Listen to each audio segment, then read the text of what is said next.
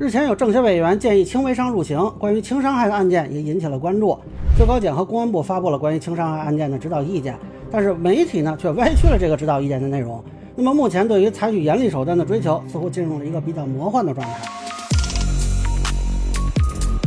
大家好，我是关注新闻和法律的老梁。关于轻微伤入刑这个事儿呢，啊，我是觉得挺有趣的。先跟大家说一下这个基本的法律规定啊，就是我们现在这个对于啊轻伤害案件啊是有大概两个层面，一个层面是治安层面，就是说如果你现在是轻微伤或者更以下啊，这是治安处罚；如果到了轻伤往上啊，这个就进入到刑事处罚。就是故意伤害或者过失伤害啊，就是这方面的。前一天呢，是政协委员、重庆律协的会长袁小斌先生提出啊，说因为唐山打人案里头有俩人定的是轻微伤嘛，因此呢，轻微伤没入刑就引发了关注。他认为这么规定不利于更好地保护被害人的权益，建议将轻微伤入刑，将轻微伤纳入故意伤害罪量刑的起点。但是为了确保罪责相适应和刑法迁移性原则，可以增加单处罚金。综合后果与情节量刑，从而保障罪责相适应啊。那这个建议呢，我看网上有人呢也是比较支持的，还有人讨论说这样做的好处啊。我刚说想聊聊这事儿呢，哎，今天我看到另一个新闻，就是最高检和公安部出了一个关于依法妥善办理轻伤害案件的指导意见。当然了，这个主要指的就是轻伤以上的刑事处分部分了啊。结果呢，北京青年报啊给起的话题词是轻伤害案件坚持依法从严惩处。哎，我觉得这俩事儿啊就可以放到一起聊一聊啊。就是很多人，包括媒体吧，对所谓严厉手段的追求啊，这似乎陷入了一种比较魔幻的状态。首先说明一下，就是我国司法机关的一个基本态度，其实最高检、公安部的这个指导意见里是说的很清楚的，叫宽严相济。就这个指导意见，它一开头就说了，要积极促进矛盾化解，规范落实少捕慎诉慎压刑事司法政策。这媒体你不懂法，难道你也不识字吗？而且随指导意见同时发布的还有五个典型案例。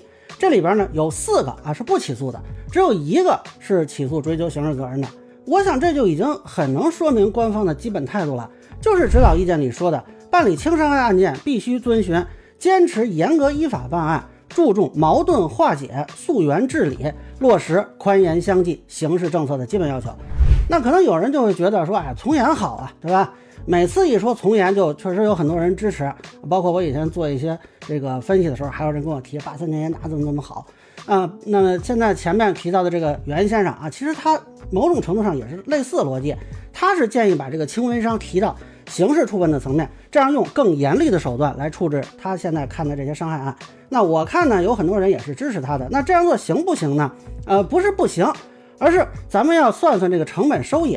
原先这个报道里啊，给加了个预设背景，就是唐山打人案里有两个被害人定的是轻微伤。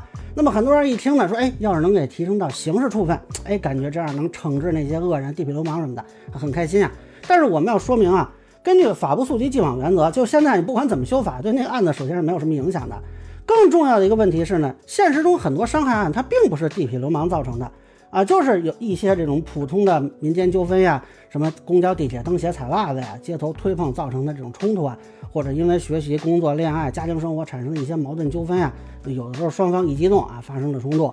那如果把这个轻微伤也全都入刑的话啊，当然了，呃，一些这个地痞流氓啊，如果打人不严重，原来是治安处罚，那现在可能定刑事处分。但是刚才说的啊，这个很多一般性矛盾可就也变成刑事案子了。那么根据这个人体损伤程度鉴定标准。各种致伤因素所致的原发性损伤，造成组织器官结构轻微损害或轻微功能障碍，这都算轻微伤。像什么头皮创口或者疤痕呀，面部软组织创伤啊，呃，什么外伤性的骨膜穿孔啊，咬伤致皮肤破损等等啊，这个都是有可能被鉴定为轻微伤的。那如果这些都是刑事犯罪级别啊，当然了，刚刚说了一些流氓无赖可以追究刑事责任，但是有一些很普通的冲突。啊，甚至是一些家庭矛盾，他也可能会被追究刑事责任。比如前一段时间媒体报道的这个新晋妈妈一巴掌把老公打的骨膜穿孔，这个都有可能就够刑事处分了。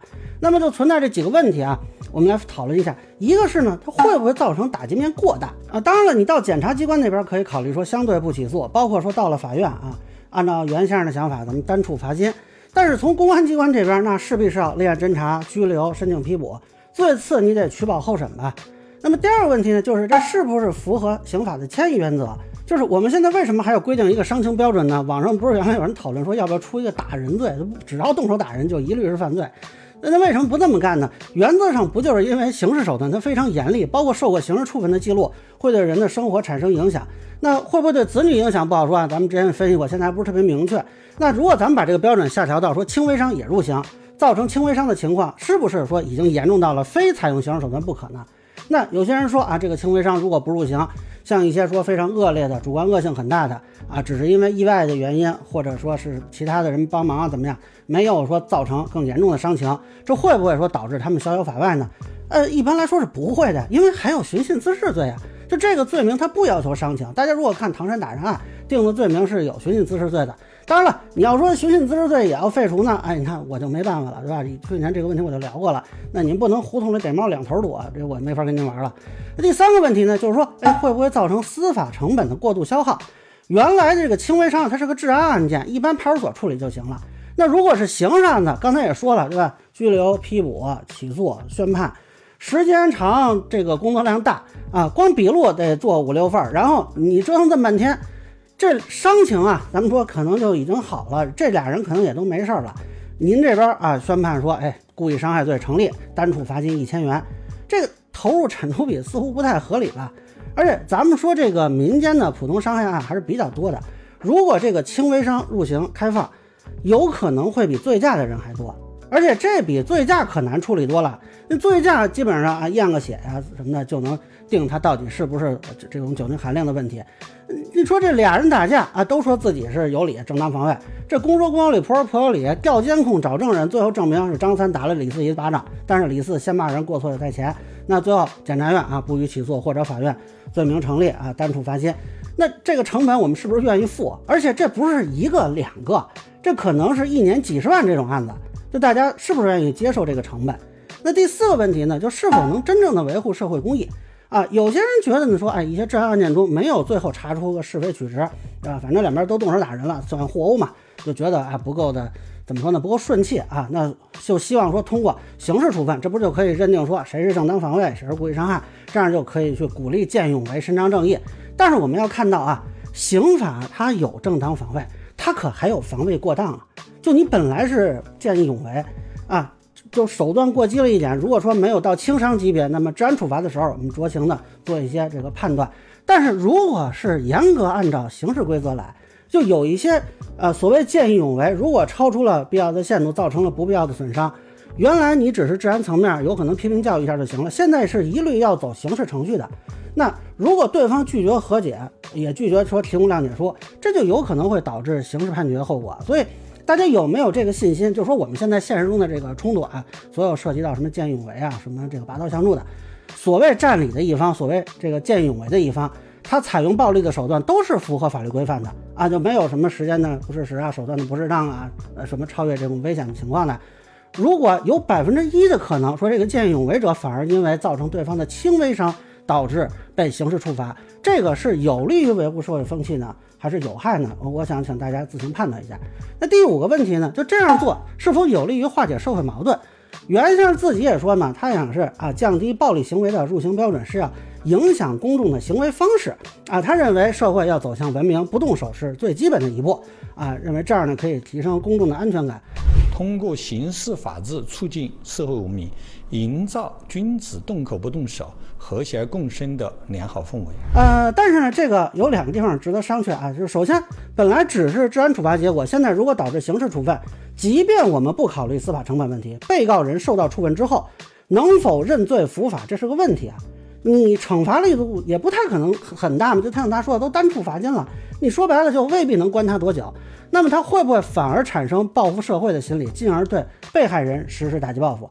因为他反正也有刑事处分在身上了。咱们说光脚的不怕穿鞋的，你这样恐怕会导致恶性案件的。